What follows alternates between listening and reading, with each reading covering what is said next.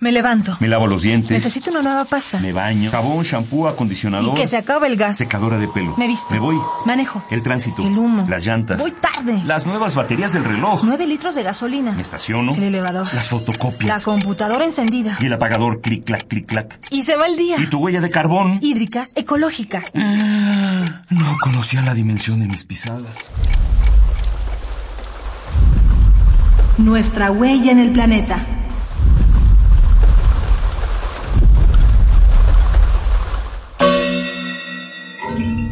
Ciudad, y naturaleza. la Ciudad de México, ciudad sin fin.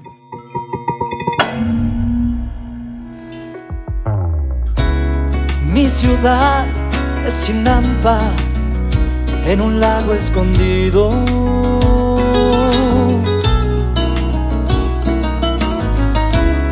Es en Sontle que busca en donde hacer nido.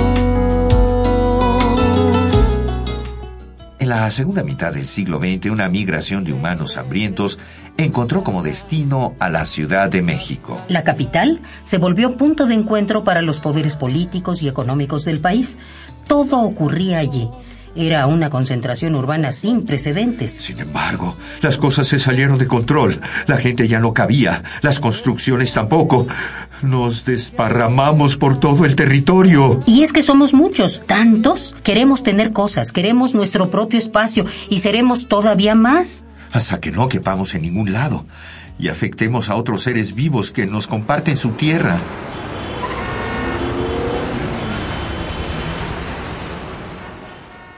A los capitalinos, los defeños, nos encanta estar en medio de un tumulto, hechos bolas. Basta con decir que la Ciudad de México es la segunda metrópoli más poblada del mundo después de Tokio. Y eso que su tamaño ocupa apenas el 0.37% del territorio nacional. Además, la población en la ciudad es de 20.13 millones de personas, equivalente al 18% de todos los que habitamos en el país. Entonces, ¿cómo le hicimos para ser tantos en un espacio tan pequeño? El desarrollo urbano ocurrió de manera expansiva y sin ninguna planeación. Era tan urgente, tan enloquecido, que en varias ocasiones llegaron primero los humanos a habitar territorios, antes de que llegaran siquiera los servicios urbanos indispensables. No nos sorprende que después estuviéramos como muéganos. Pero, ¿qué es lo que pasa?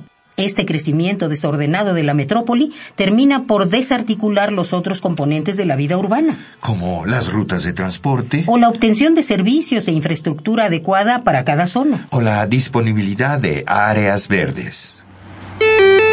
Próxima estación, Tasqueña.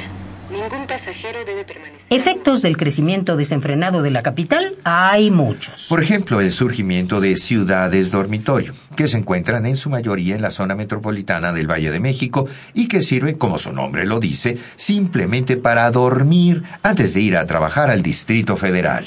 Y la cosa se pone peor. La deforestación y la pérdida de la cubierta vegetal, la erosión y empobrecimiento de suelos, la desecación de lagos y entubamiento de ríos en una región de origen lacustre son las verdaderas consecuencias de nuestra sobrepoblación, los verdaderos peligros. Estamos acabando con el conejo de los volcanes o el ajolote de Xochimilco. Víctimas inocentes. Estamos acabando con el suelo, con los acuíferos, con todo, hasta con nosotros mismos. La preservación de los ecosistemas que aún sobreviven es indispensable para salvar la capital del país. Por las tardes, con la lluvia, se baña su piel morena. Al desatarse las trenzas, sus ojos tristes se cierran.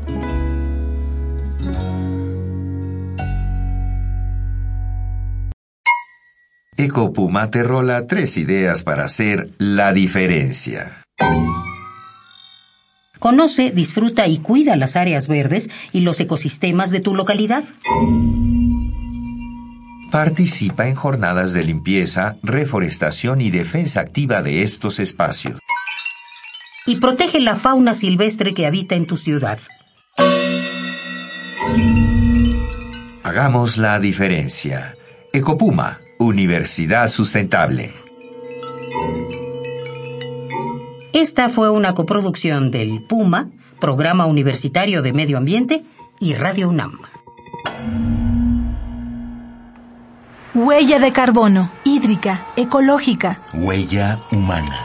pasos inmediatos, nocivos. Indelebles. Estamos a tiempo de cambiar nuestra ruta, ¿Cuál es la dimensión de tus pisadas? nuestra huella en el planeta.